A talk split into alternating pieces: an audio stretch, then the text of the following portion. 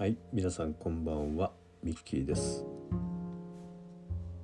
とってもご無沙汰しています。今日はね潔く生きるっていうことについて少しお話をしていきます。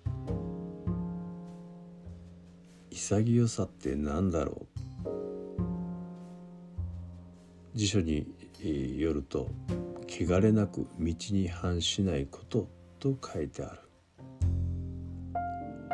僕が敬愛するバリ島の兄貴が彼の自伝映画で何度もこう口にしていた。爽やかやね。潔い人に出会うと必ず兄貴は爽やかやねと言っていた。だから僕の場合潔さとは爽やかさと認識をするようになった。だから常々僕は爽やかな男でありたいと願っている。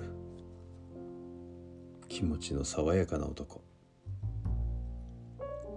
さて周りを見渡せばまあなんと爽やかでない人ばかりだろう。自分さえ良ければそしてさらには人の不幸は蜜の味。てな人も少なくない。日本人は世界で最も意地悪な国民らしい。誹謗中傷いじめハラスメント。潔さや爽やかさとはかけ離れちまったのが今の日本人。爽やかじゃないね。兄貴もきっと嘆いている。でもね日本人はねと迷ってるだけなんだと僕は思う。そう迷子。迷子さん。日本ってもともとは武士道の国。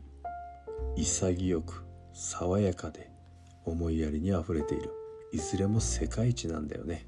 もともとはね侍ジャパンなんだよ。だからちょっと忘れてるだけなんだよ。侍魂よね。だから僕は信じている。僕たちは誇り高く潔い侍である。そして毎日こうつぶやく。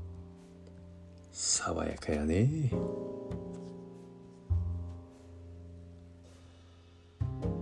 ミッキーでした。